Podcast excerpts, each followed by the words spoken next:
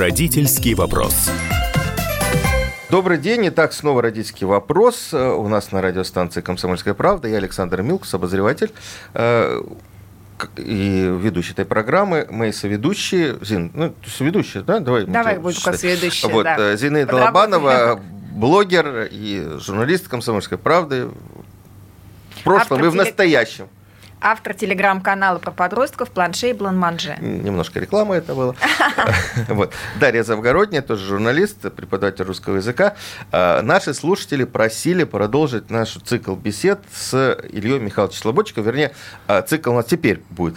А, это ведущий научный сотрудник Института изучения детства, семьи и воспитания Российской Академии Образования, доктор психологических наук, кандидат педагогических наук и, и, так далее, и так далее, и так далее. Илья Михайлович, вот я хотел, знаете, о чем спросить? Вот смотрите, мы э, уже вот в прошлых программах, в прошлой программе, да, говорили о том, что вот самый сложный период это вот пубертат, это где-то с 13 там, и, и так далее. Да? В это время ребенок, э, ну, можно говорить, что ребенок, да, у него в голове совсем другие проблемы. Вот я к вам сейчас обращаюсь как представитель Российской Академии Образования. Скажите мне, пожалуйста, почему самые сложные темы, самая сложная программа – в школе приходится именно на тот период, когда э, идет пубертат, и когда ребенок просто не в состоянии вот осваивать такие большие массивы достаточно сложной информации. Ничего себе вопросик называется, да? А, я теперь должен, должен отвечать за всю Российскую Академию. Вот ну, может, мы через вас, я... через вас там добьемся а, чего-нибудь. А, давайте так сделаем. Я отвечу, безусловно, на этот вопрос, но отвечу я на него очень так а, корректно. Здесь э, на самом деле, если по-серьезному разбираться, программы, когда они выстраивались, это уже методическая чистая история, они выстраивались вполне логично, они выстраивались по принципу усложнения материала, если мы вспомним с вами советскую, допустим, ту же школу, да, потому что сейчас методика преподавания изменилась, и насыщение этих программ изменилось. Это вообще вопрос-то в данном случае не к психологам, а к методологам, наверное, в большей степени. Потому что мы-то как раз постоянно ровно об этом и твердим, что сегодняшние дети, и в том числе, кстати, Российская Академия Образования, первая поднимает вопрос о том, что сегодняшние дети другие, что нужно перестраивать э, содержательную всю часть этих учебных предметов там и так далее, и так далее. Вот, но речь не об этом. А программа была выстроена именно в нормальной динамике, то есть от простого к сложному. Этот принцип никто не... Но почему она не учитывает особенности подросткового она возраста? Она учитывает особенности учитывает. подросткового возраста, но она их учитывает вообще она не учитывает, э, во-первых, она не учитывает э, так называемые скоростные динамики. Э, невозможно каждый год, простите, да, там или каждые три года переписывать полностью все программы, которые при этом проходят еще ведь и утверждение достаточно, то есть механизм-то очень громоздкий.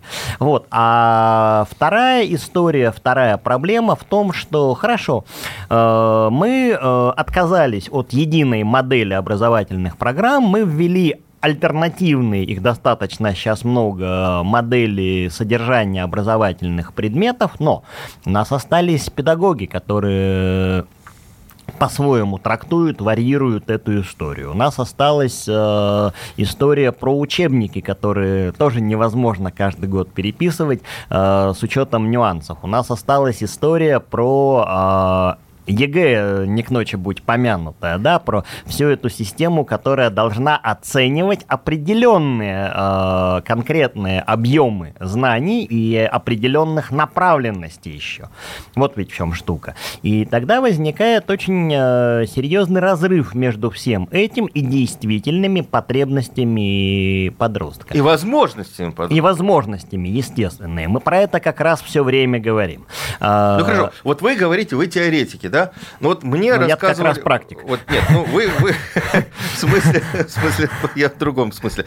А, вот мне рассказывали физиологи и психологи тоже о том, что вот когда начинается пубертат, в смысле, вот самый такой горячий период, когда там удлиняются руки, ноги, растут всякие э, части тела, причем непропорционально, да?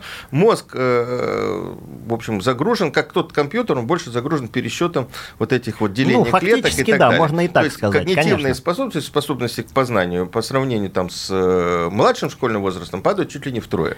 Ну, это вряд ли, но то, что здесь формируется конфликт, потому что одновременные все эти смысловые вещи на это накладываются. Это правда.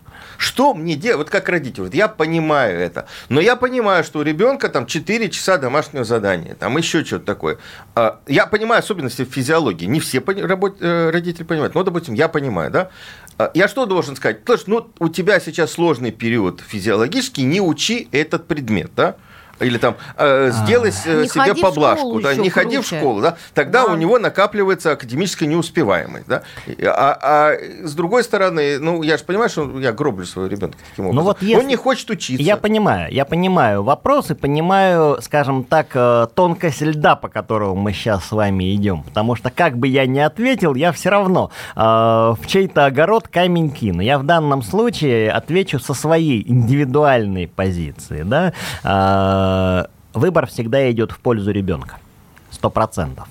И история всегда идет про то, что если я родитель понимаю, что мой ребенок в силу индивидуального переживания вот этой физиологической истории не справляется, я возьму на себя ответственность за то, что будет конфликт э, со школой. Пусть лучше я договорюсь с этим учителем. Это тоже к вопросу о родителях. Выход из зоны э, моего комфорта. Мне э, придется идти на то, чтобы обострять отношения э, с педагогами. И идти на то, чтобы договариваться с ними о том, что, ребята, вот на этот период я беру на себя ответственность, чтобы ребенок прошел тот материал, который необходимо, но прошел в комфортном режиме. Ну, понимаете... Потому что родитель, как правило, всегда на стороне учителя. Что ж ты не учишься? Нет, Покажи нет, мне... Нет, вот здесь я с вами не соглашусь, это происходит далеко не всегда. Отсюда, собственно, очень часто возникает э, конфликт. Тут такая 50 на 50 история. Можно я как практик отвечу, как мама, у которой двое детей в подростковом периоде. И как раз вот у нас эта проблема, она, значит, особо остро стоит. Плюс у меня еще дети активно занимаются спортом. У нас пять раз в неделю тренировки по 2-3 часа, а другой ребенок занимается там, в других образовательных программах. Я поняла тяжелое решение, но вот взяла на себя ответственность, я разрешаю не ходить в школу. То есть, если я вижу, что у меня ребенок утром встает, и она не может встать, вот, ну просто у нее нет сил, во сколько бы мы ни легли накануне, угу. я говорю, окей, школа разрешает э, два дня ходить без справки. Это совершенно официально. Только пропускать ты должен без справки. пропускать без справки, да. Либо в другом случае у меня были вот два года назад со старшей дочкой такая история, когда я просто взяла неделю. Я взяла неделю, и сказал, что Я ты неделю... спросить, а может быть э, ребенку сократить количество дополнительных занятий, там спорт? А, здесь зависит уже от э, модели, которая выстроена. Это не всегда возможно. Я очень хорошо понимаю, про Есть что идет разговор. Ребенка. Я занимаюсь э, На самом деле, с детьми, которые занимаются профессионально спортом. Вот программа сопровождения психологического этих детей. Мы сейчас как раз, ну, так получилось, что я несколько лет назад начал заниматься профессиональными проблемами, психологическими проблемами профессиональных спортсменов, в частности, вот детьми. А, простите, мы э, немножко, как бы, да, перебивка произошла. А, вы абсолютно правы, только штука в том, что здесь придется еще и, со... и, и школу надо предупредить просто об этом. Вот да, все, конечно. Нет, школа была в курсе, школа, а, школа... а дальше это ответственность родителя прежде всего, ну, конечно. это, это равно как она бы хорошо. Просто почему это было сделано? Потому что до этого она просто сваливалась э, тем же, я не знаю, психологическим ОРЗ, когда у ребенка температура ну, 37,5. пошла, да. Да, 37,5, она нету никаких явных признаков, но есть температура. И пока этот период не проходит, эта психосоматика никуда не уходит. Поэтому Логично. За, зач, зачем, зачем доходить до крайней черты, когда ты можешь, как родитель, то есть я... Ну, ну школе нужны результаты, вот ты готова так у нее будет, Так у нее будут эти результаты еще выше, когда Здесь, она отдохнет. Э, проблема же не в отсутствии результатов, а проблема э, в том, каким способом и в каком режиме эти результаты получать. Это проблема на самом деле оптимизации вот этого самого обучения, то, про что говорят, что ну, слушайте, ребенок ну... должен хотеть учиться. А если, извините, ведь пубертат, весь пубертат, это один сплошной стресс для организма, так уж с точки зрения физиологии, на минуточку, да, и не только физиологии. И если ребенок постоянно живет, или подросток постоянно живет в физиологическом стрессе, а там еще целый ряд нюансов есть, связанных с изменением тактильных, э, там, всевозможных анализаторных нюансов, да, не, не только тактильных, ну, таксис в первую очередь меняется. Вот, э, если он постоянно находится в ситуации этого стресса, у него же смещаются как раз вот эти смысловые акценты на то, чтобы со стрессом справиться. Ему уже, извините, пофигу, учится он там, не учится, и какие оценки он получает. А если от него требуют этих оценок и требуют этих высоких результатов жестко, допустим, у нас там родитель занимает иную позицию, нежели э, Даша в данном случае, да, э, то он попадает как раз вот эту вот в эту ситуацию между всех жерновов. Школа требует, родители требуют, организм не справляется. И вот тогда-то он нам и выдает срыв. Причем срыв и физиологический, и психологический, какой хотите. Слушайте, так, ну есть я, подождите, подождите, подождите, у нас опять перерыв небольшой. Я напоминаю, у нас э, ведущий научный сотрудник э, Института изучения детства, семьи и воспитания Илья Михайлович Слободчиков, я Александр Милкус, э, Дарья Завгородняя, Зинаида Лобанова. Не переключайтесь, мы вернемся буквально через там, две минуты в нашу студию.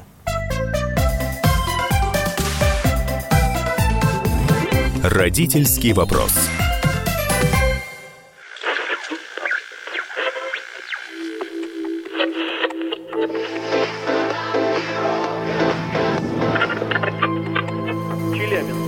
Пятигорск 88,8. Самара 98,2. Новосибирск 98,3. Ставрополь 105,7. Краснодар 91,0. Красноярск 107,1. Благовещенск 100 ровно и 6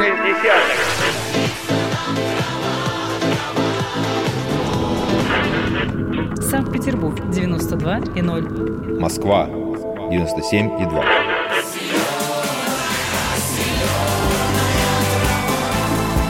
Радио «Комсомольская правда». Слушает вся земля.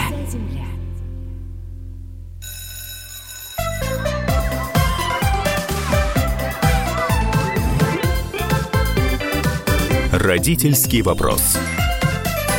А, и снова родительский вопрос. Я Александр Милкус, ведущий этой программы. Мои соведущие Зинаида Лобанова, блогер. Дарья Завгородняя, учительница русского языка и литературы. Тоже, кстати, обе мои, мои коллеги-журналисты. А, в гостях у нас Илья Михайлович Слободчиков, ведущий научный сотрудник Института изучения детства, семьи и воспитания Российской Академии Образования.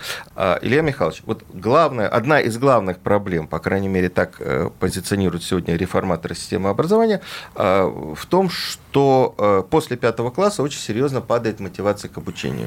То есть у нас хорошие результаты по всем международным исследованиям э, в младшей школе, в начальной школе, ну, более не менее, да. Угу. А потом, значит, вот э, жуткий э, провал, пятый, шестой, седьмой, восьмой и, и, и так далее. Не и... так далее, Саш, потому что потом начинается истерика А потом начинается ЕГЭ. ОГЭ Нет, и ЕГЭ. Я, я не Вокруг про это. Да? ОГЭ истерика отдельная. Давайте от ОГЭ здоров. и ЕГЭ мы уйдем, потому что если мы сейчас ну, еще вернемся к всероссийским вот проверочным работам, это вообще, я тебе много чего расскажу вне эфира про ВПР.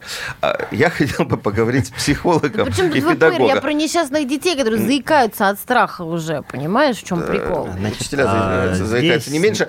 Вопрос, реально ли, реально ли вот эту вот проблему, вот с вашей точки зрения, как педагога, психолога, проблему э, падения интереса к обучению да, и уровня подготовки, качества образования в средней школе вот, со, со, поднять, да, и поднять до уровня младшей школы хотя бы. А, теорети... надо, надо смириться. Вот Теоретически, реально, практически нет. Спасибо. Это если коротко. На этом программа заканчивается. Я понимаю. А если серьезно, проблема прежде всего состоит в том, что, а, кстати, а, к вопросу будет возможность посмотреть статистику, как дело происходит в тех школах, где с первого класса идет а, многопедагогическое обучение. То есть при ребенке находится не один учитель, а сразу несколько. Потому что там ситуация принципиально иная. Первый момент, с которым связана мотивация Э, к обучению, если угодно, да, я специально ухожу от термина учебная мотивация, это проразная совершенно. Мотивация к обучению – это категория значимость. Для ребенка принципиально он выносит эту историю из семьи, чтобы он был ориентирован на кого-то. Результат должен не вообще получаться, он должен кому-то предъявляться. И в данном случае, если сложены нормальные э, отношения психологически комфортные с педагогом, который ведет этот класс, да, та самая история про первую учительницу, собственно, вот она вам, первые четыре класса.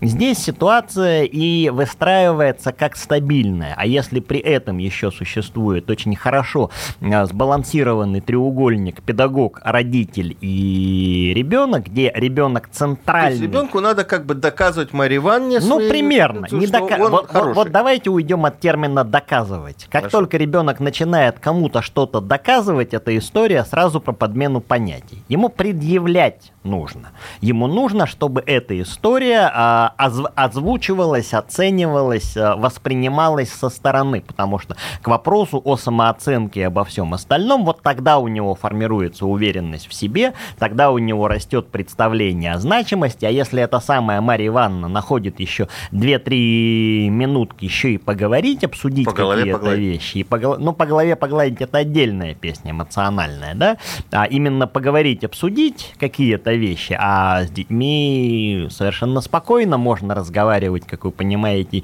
начиная с первого класса э, в легкую, в общем, и в детском саду. А, они, в общем, довольно умные, есть о чем поговорить-то. Вот. Я не случайно подчеркнул, в этом треугольнике ребенок центральное звено, но не главное.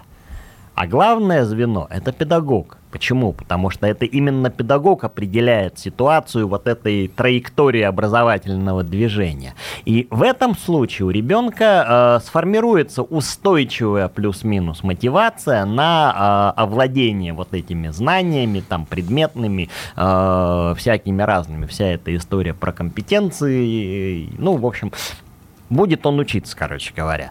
В пятом классе эта история изначально распадается, то есть сама, э, сам фактор значимого педагога, он э, аннулируется просто по факту того, что дети попадают в разнопедагогическую вот эту среду. И пока они привыкнут к тому, на кого надо, собственно, ориентироваться, пока они выделят для себя этого главного, значимого, референтного педагога, это, во-первых, пройдет время. Во-вторых, еще неизвестно, выделят ли они его. В-третьих, существует существует очень непростая ситуация между самими педагогами. Это еще очень здорово зависит от того, как сформирована сама педагогическая система именно на уровне средней школы. Четвертый момент связан с тем, что начинается как раз вот эта самая физиологическая перестройка, которую обязательно нужно учитывать. Все дети разные, и у девочек она там начинается раньше, у мальчиков позже. Дальше начинается огромная масса индивидуальных вариантов. А, меняется, помимо всего прочего, еще история про содержание. Мы только что с вами говорили, что программы, в общем, выстроены по принципу усложнения материала. Но никто же не говорит, что они выстроены по принципу увеличения интереса интересности этого материала. А, и, не, не выстроены с учетом физиологии э, реципиента. Вот давайте как бы разведем немножко Давайте. да, историю. Пусть за, пусть за физиологию физиологи Хорошо. отвечают. Здесь мне сложно просто судить, поскольку я не являюсь специалистом уж совсем как бы э, в области физиологии, узко вот таким. Я, я много про это знаю, разумеется, но тем не менее. Мы, э, замечательнейшая Марьяна Михайловна, пусть за свое ведомство сама. Это вы упомянули Марьяну Михайловну Безруких, э, директора Института физиологии. Возрастной да, возрастной физиологии. Пусть она за свое ведомство сама говорит, она специалист. Вот. А вот с точки зрения интересности, в том числе и подачи материала, и восприятия материала, и обсуждения материала, и значимости материала, вот тут у нас колоссальный провал. Потому что по логике э, педагогов для пятых и шестых классов нужно обучать принципиально по-другому, нежели мы обучаем э, учителей начальной школы. И принципиально по-другому, нежели мы э, готовим педагогов в старшей школе. Почему? Потому что как раз это звено педагогов должно хорошо понимать, что несмотря на все требования, извините, ребята, материал распределяется не с точки зрения программы, и здесь мы попадаем в жесточайший нормативный конфликт, потому что требования требования школы никто не отменял. На них тоже давят, их тоже в этой связи нужно, ну, нужно и можно понять. Вот. А должны распределяться с точки зрения вот этой самой познавательности, если угодно, да, там вообще по-другому, если хотите, ставятся смысловые акценты. Там надо изначально понимать, какие дети на что ориентированы, и вот эту самую диагностику психологическую с точки зрения психологической зрелости, личностных особенностей, даже вот совсем как бы утрируя историю, разделение на то, кто к какой предметной сетке больше предрасположен, да, там, техническая, гуманитарная вся вот эта история, ее вот тут надо делать изначально. И психологическая служба школы, которую сейчас, славьте Господи, понемножечку начинают возвращать, правда, в таком немножко пока куцем виде, она должна быть ориентирована прежде всего на это звено, но не с точки зрения образования коллектива, бог бы с ним совсем, это тоже важно, конечно, коммуникативные все вещи, а с точки зрения работы с педагогами по формированию адаптивного, я не побоюсь этого слова, Но образовательного нет пространства. Так, извините, это принципиально другой подход и модель принципиально другая. Подожди, но требования современных федеральных государственных образовательных стандартов как раз про это и про учет э, особенностей ребенка. Требования-то про... могут быть какие угодно. Но для того, чтобы эти требования реализовывать, педагоги, во-первых, должны быть обучены, как это делать. А во-вторых, они должны быть поставлены в такие условия, в которых это возможно да. делать. Заинтер... Э, нет, интерес-то у них как раз есть. Угу. Интерес-то у них как раз есть и очень мощный. Все-таки давайте как бы не будем забывать о том, что у нас достаточно большое количество педагогов. Не все, не все. Но но э, все-таки заинтересованы, реально заинтересованы в развитии детей. И как бы есть эта история, тоже никто не отменял. Не все педагоги просто самореализуются и в этой, в этой профессии, да, и самоутверждаются. Нет. Но здесь, самореализация это же все-таки результат. Ты видишь, что ребенок знает. Результат да, чего? тебе приятно. Результат чего? Если меня интересует формальное знание, одна история. Если меня интересует усвоение, усвоение. этого знания, это другая история. Потому что усвоение это всегда процесс э, пере, про переосмысление. А для этого он, у него должна быть ценностная определенная история э, существовать. Это уже история про воспитание, на минуточку, про культурную как раз составляющую. Это история про то, в какой среде, э, в том числе и домашней, он воспитывается. Это история про работу э, с родителями. А эта ситуация у нас сегодня практически выведена из э, области внимания потому что родители живут своей жизнью, школа живет своей жизнью, а ребенок своей жизнью. Это совершенно три как бы вот э, разные головы одного дракона получается, которые между собой договариваются с большим трудом. И здесь возникает э, на мой взгляд, острейшее противоречие, которое я лично не знаю пока как решать, потому что либо надо менять э, какой-то нормативный подход, что ли, я не знаю, да, э, уже это государственная проблема, э, либо надо формировать обучающие программы конкретно для педагогов средней школы в контексте вместе совокупно с работой э, психологов и, не знаю, привлекать к этому вплоть до обязательности родителей, учителей, потому что все равно никуда мы от этого не денемся. В пятом классе ребенок все равно еще в достаточно большой степени ориентирован не на внешнюю среду, а на родительский контент, конечно. Вот в этом месте мы прервемся, потому что у нас опять, извините, перерыв на новости. Я напоминаю, Илья Михайлович Слободчиков, ведущий научный сотрудник Института изучения детства, семьи и воспитания Российской Академии Образования. У нас э, был в студии я, Александр Милкус, Дарья Завгородняя, Зинаида Лобанова. Продолжим через 4-5 минут. Родительский вопрос. Рубль падает. Цены растут. Нефть дешевеет. Бензин дорожает. Кажется, что наступает нелегкое время. Но так ли все плохо? Мы не паникуем. Потому что у нас есть экономисты Михаил Делягин и Никита Кричевский. По будням в 5 вечера они разбираются в мировых трендах – и строит прогнозы. «Час экономики» на радио «Комсомольская правда». Для тех, кто живет настоящим и смотрит в будущее.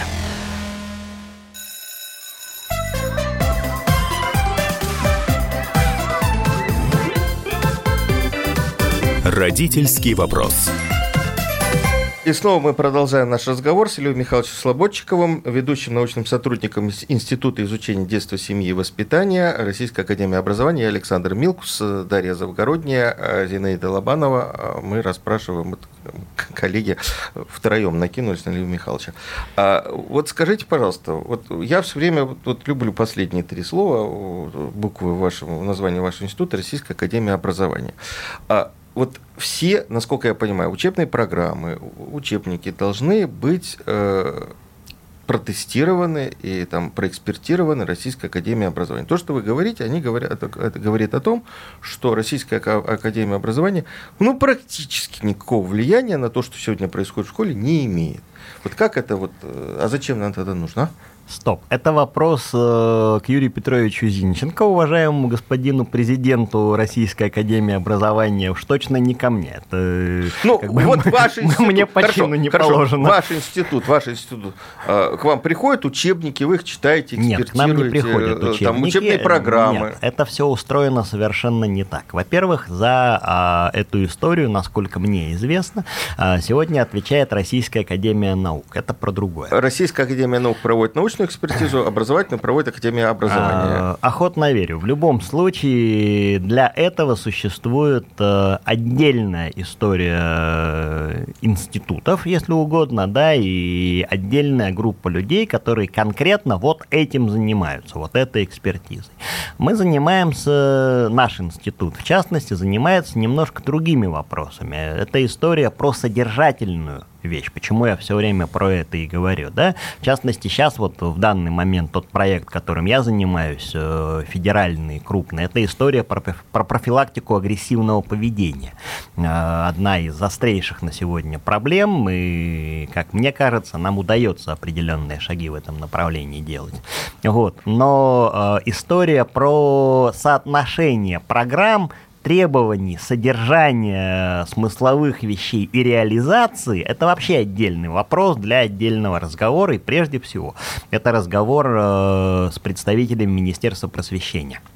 Потому что это история их, это история представления о том, как это должно быть. Сначала идет на их уровне, потом это спускается на все нижестоящие. К нам приходит в лучшем случае, когда нас просят поучаствовать там э, в экспертизе программ, такое тоже бывает, но эта экспертиза, еще раз говорю, не по форме, а по содержанию. К нам эта история приходит э, в виде уже конкретных каких-то выдержек там из э, документов, из чего-то, да, мы даем свое мнение, э, обоснованное, безусловно, да, но совсем не факт, что то, что мы говорим, с этим э, дальше будут считаться, и это дальше ляжет в основу изменений документов потому что точно так же ну, вот э, вы... в, в, это, в этом участвует все научное исследовательское сообщество. Но мы говорили вот в предыдущей э, части нашего разговора как раз об очень важных вещах, о том, что нужно менять, э, извините такое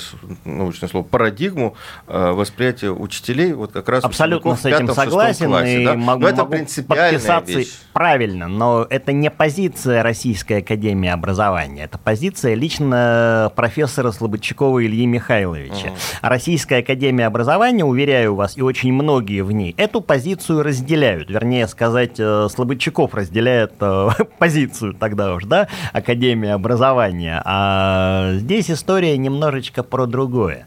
До тех пор, пока эта самая парадигма и эта необходимость изменений не будет понятно э, и не будет реализована или реализуема как государственная политика, ничего в этой истории не изменится. Ну вот смотрите, что, бы мы не понимали. Можно я иллюстрацию дам? Я преподавала как раз русский язык в пятом классе. Первый класс, который, в котором нет одного учителя, их много предметников. А, психолог приходила на мои занятия, да, но вместо того, чтобы давать какие-то советы, она начинала привязываться к содержанию урока. А почему вы, Дарья Михайловна, вот почему они у вас на этом уроке все время писали?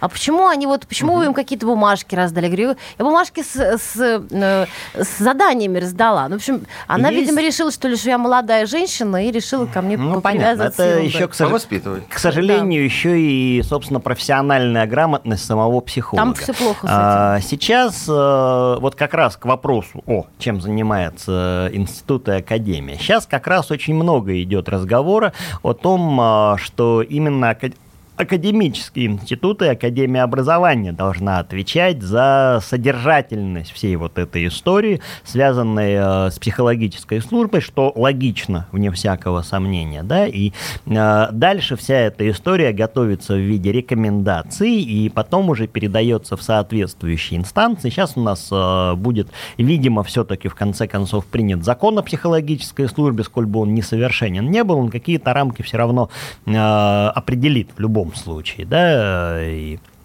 а, Дальше возникает очень важная вещь.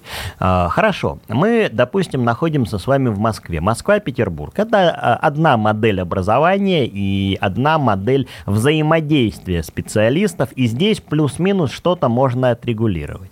Мы возьмем какой-нибудь маленький региональный, э, не знаю, там э, городок, небольшой. Там хорошо, если на весь город один психолог есть. А в некоторых нет совсем. И эта история, следовательно, про педагогов. Э, Они выстраивают это содержание так, как они себе это представляют. И тогда возникает э, принципиально сложный вопрос, а, собственно, в какой мере и в какой степени у нас сегодня педагоги владеют вот этими навыками психологического, если угодно, сопровождения, понимания всего остального. Потому что тогда возникает история про то, что прежде всего их нужно переобучать в этой ситуации. И теперь по поводу того, что вы сказали. Это уже все-таки, извините, наверное, немножко частный случай, потому что, к, к огромному сожалению, непрофессиональных э, психологов у нас сегодня очень много. Э, Это вопрос про э, качество их обучения, про качество их подготовки. Это вопрос про профессиональную позицию. Уверяю вас, это одна из самых больших головных болей, в том числе и Российской Академии Образования, и всех, кто понимает, что психолог это прежде всего человек ответственный за то, что он делает, за то, что он рекомендует, за то, что он э, советует, и за то, за то, что, собственно, он является представителем этой профессии. Илья Михайлович, э, вот у вас, э, опять же, в предыдущей части прозвучало такое словосочетание «значимый взрослый», но э, в преломлении к учителю. Вот мы говорили про э, подростковый возраст, про пубертат. А реально ли, что учитель может быть э, значимым взрослым э, для Нет, подростка? Это не только реально, так всегда всю жизнь не было.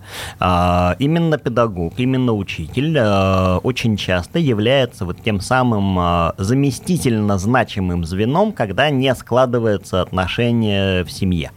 Это не только история про то, что подросток ориентирован на сверстников, это само собой, да, там а, на сверстников он ориентирован в той мере, в какой у него складывается коммуникативная часть, когда начинается общение, когда формируется там своя компания, но при всем при этом параллельно этому мы с вами говорили, собственно, об этом в предыдущей передаче, что значимый взрослый, значимый кто-то вот, кто стоит э, над как бы, да, э, фигурой, она всегда нужна и всегда необходима. даже Родитель если- значимым да- взрослым быть не может. а, Может, но не всегда у него это получается. Во-первых, а во-вторых, подростковый возраст э, в большой степени связан с отрицанием предыдущего, э, как бы сказать, предыдущих значимостей не потому, что подросток полностью в них разочаровывается, так тоже, разумеется, бывает, да, а просто потому, что изменяется информационное пространство и восприятие этой информации. И подросток начинает искать новые фигуры, которые дадут ему принципиально новые смыслы, если угодно. Да? Можно я здесь дополню? Да, По конечно. поводу значимого взрослого, вот то, что мы говорили о спорте. Очень часто значимым взрослым становятся Тренер, конечно. тренеры Конечно. и педагоги дополнительного образования. И педагоги дополнительного То есть образования. Туда, куда ребенок. И Больше это на самом того, деле они более, знач... более мы значимы иногда, чем учитель, потому что... И чем родитель, Да, конечно. потому что там другая атмосфера внутри, внутри секции, внутри вот, кружка. Вот я более как доверительная. Раз об этом как раз и хотел сказать, что здесь вот ровно, ровно то, про что Дарья начала говорить. Здесь э, лежит одно очень тяжелое проблемное поле, э, связанное с конфликтом значимости. Тогда, когда и подросток, с одной стороны, пытается э, сформировать как бы для себя вот эту историю, на, на кого он ориентируется. Потому что здесь же надо говорить еще об одной очень э, э, ну, малоподнимаемой, давайте так скажем, теме, да, когда подросток формирует идеальный образ, когда форми- э, подросток формирует просто для себя не просто значимую фигуру, а когда начинается процесс подражания этой фигуре, и когда э, замещается реальный живой человек некой вот э, там образной моделью.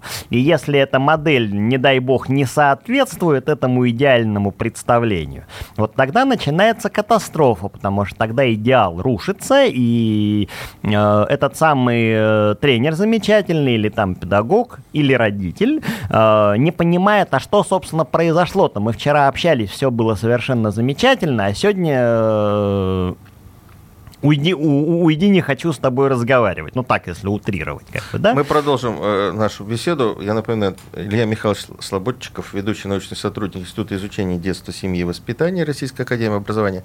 Я Александр Милкус, Дарья Завгородняя, э, Зинаида Лобанова. Не переключайтесь, у нас еще одна часть, у нас две минуты ант- антракт. Родительский вопрос.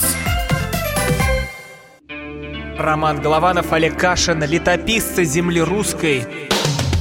Наш этот веселый и бессмысленный треп, давайте его минимизировать, потому что содержательная беседа нужна. Сейчас же модные темы какие у нас главные? Феминизм, высокие технологии, ну и чего уж там, советская ностальгия. Олег, вырежут ваш голос и будут рассылать сейчас по WhatsApp мамочки во все свои чаты, скидывая, вот, Олег Кашин, а он же на радио выступает, он же серьезный человек. Вообще, Роман, разумнее меня, как правило, оказываетесь. Реакция ваша. Это пугает. Ну, меня тоже, на самом деле, да. Кашин Голованов. Отдельная тема.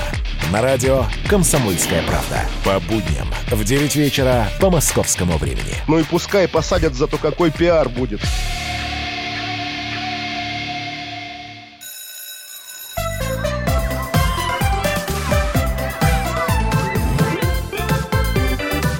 Родительский вопрос. И снова в студии родительского вопроса я, Александр Милкс, ведущий э, обозреватель «Комсомольской правды», Дарья Завгородняя, Зинаида Лобанова, блогер, журналист, Дарья э, журналист, литер... преподаватель литературы, э, Илья Михайлович Слободчиков, ведущий научный сотрудник Института изучения детства, семьи и воспитания Российской Академии Образования, наш гость. Я бы хотел продолжить наш разговор про значимого взрослого. Я сейчас вспомнил один эксперимент, о котором я читал не так давно, когда родителям дали понюхать майки, там, одежду своих детей. Ну, разных детей. Угу. Самый противный, самый неприятный запах, это был запах твоего ребенка. То есть физиологически конечно, конечно. Э, даже заложено у нас в организме, что родители отталкивается от ребенка, а ребенок отталкивается от родителей. То есть даже на уровне вот, вот такого. Я вот о чем хотел спросить в данном случае. Понимая вот эту ситуацию, родители должны понимать, что это вот заложено природой, да, это такая угу. ситуация. Должен ли умный родитель, понимающий, что отвечающий за будущее своего ребенка, как-то вот направлять, искать для своего ребенка значимого взрослого, подталкивать к тому человеку, на которого он бы хотел, чтобы ребенок равнялся, понимая, что в данном случае он равняться на тебя не может. Вот в какое-то время, вот пубертатное время. Это один из самых самых сложных вопросов, которые вообще практически, вот на моей памяти, первый раз я слышу вопрос именно вот в такой очень четкой э, формулировке. Здесь э, мы поднимаем один из самых тяжелых конфликтов, которые существуют у самого родителя, у умного родителя и понимающего, потому что, простите, э, неумный родитель, он по поводу этого просто не париться, что называется, да? А, ну, может, ремнем с, отходить и все. С одной стороны, я должен это делать, но, но если я это делаю, если я понимаю, что у подростка э, должно быть какое-то там переключение на кого-то другого, я своими руками закладываю бомбу под себя. Фактически я говорю своему подростку, да, что я свой потенциал исчерпал дорогой мой, иди ищи кого-нибудь, кто тебе даст большие смыслы, чем я. Ну, вот так, если утрируя э, ситуацию. Фактически, если вот совсем обнуляя, убирая всю там, э, все, все, всю эту шелуху, э, зерно именно такое. Но для этого я должен прийти к мысли, что я, если как раз к вопросу о сепарации, если не создам своими руками для ребенка возможность от меня отделиться, отпочковаться, я тем самым э, нарушу возможность э, его дальнейшего развития. Вопрос приоритетности, вопрос значимости. Если я воспринимаю своего ребенка как часть себя и своего пространства, это одна история. Если я точно понимаю, что я э, рожаю, воспитываю этого ребенка для того, чтобы он стал самостоятельным. Чтобы он был счастлив не моим счастьем, а своим. А своим счастьем, да. Я сознательно иду на ситуацию э, обострения отношений сам с собой. Это та история, которая очень жестко перекладывается потом в педагогический ракурс, когда педагог очень точно понимает, что э, любимые ученики не могут быть рядом с ним вечно. Он, у него другая задача. У него задача не создать ситуацию эмоциональной защиты, это поначалу, да, безусловно, а потом это ситуация подготовки этого самого подростка к выходу во внешний социум. Я не могу быть всегда с ним рядом. Он должен быть готов к самостоятельным действиям, к самостоятельному принятию решений, а самое главное, он должен быть готов к той реально существующей, очень неприятной, надо сказать, сегодняшней ситуации, внешних вот этих вот социальных вызовов, как их сейчас принято называть. Да? Потому что проблема инфантилизации как раз, она ровно в это упирается. Я вам больше скажу. Сегодняшним родителям, да и не обидятся на меня э, слушатели, сегодняшним педагогам не очень выгодно, чтобы ребенок взрослел. Это мягко сказано многим просто невыгодно, потому что тогда придется взрослеть самому, тогда придется искать принципиально другие ходы и способы договариваться с этим самым ребенком, тогда придется изменять очень многое в себе. А так, а это я говорю с ребенком, у меня ответственности гораздо меньше. Да, да, да, да, да. А это... со взрослым человеком надо поговорить уже Мы по-другому. с вами только что говорили, что взросление это про стресс, это про постоянную вот эту вот конфликтную ситуацию с собой и баланс э, э, с окружающей средой. Вот э, история. И это очень некомфортно.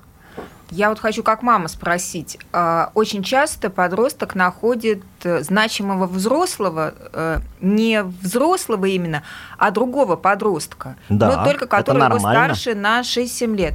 Вот как это быть нормально. родителям, которые видят, допустим, что это не, идеальный, идеал, да. одно Я, слово, не да. идеальный такой подросток, но деться никуда не может, потому что родитель не может критиковать этого А как только ты начнешь подростка. критиковать, ты убедишь его, что вот это то, что Да. надо. Это то, что надо, да, иди.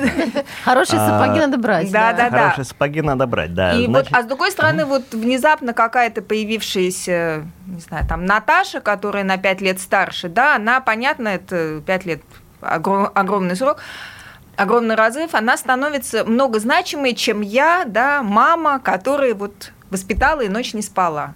А, Здесь э, как раз вот, вот мы, мы сегодня все время, все время вокруг одного и того же э, вертимся. Я могу назвать термин, который нужно сделать, но вы же понимаете, что каждый по-своему это будет понимать. Давайте начнем да? с чего-то Принятие. хотя. Это категория принятия. Если мне действительно, я сейчас немножко как бы так это лозунгами начинаю говорить, если мне действительно нужен мой ребенок, я принимаю его со всеми его розами и какашками, извините за вульгаризм, и в том числе с тем шипом, который представляет для меня эта самая девочка или этот самый мальчик.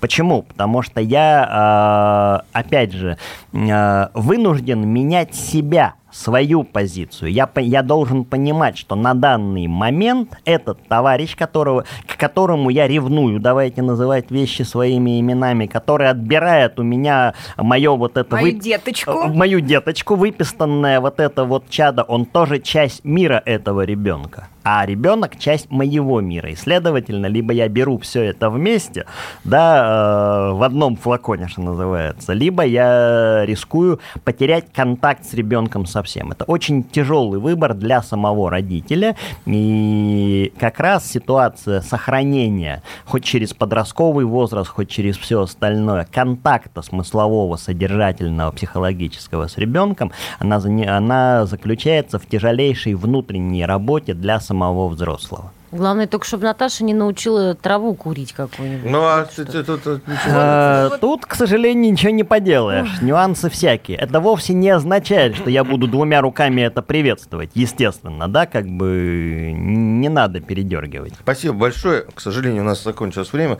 но я думаю, что мы еще пригласим Илью Михайловича. Я, я напоминаю, в студии был Илья Михайлович Слободчиков, ведущий научный сотрудник Института изучения детства, семьи и воспитания Российской Академии Образования. Я Александр Милкус, а, мои соведущие э, Зинаида Лобанова, блогер, а, и э, Дарья Завгородняя, учительница русского языка и журналист. Спасибо. Родительский вопрос.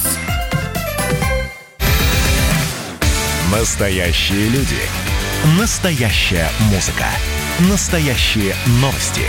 Радио «Комсомольская правда». Радио про настоящее.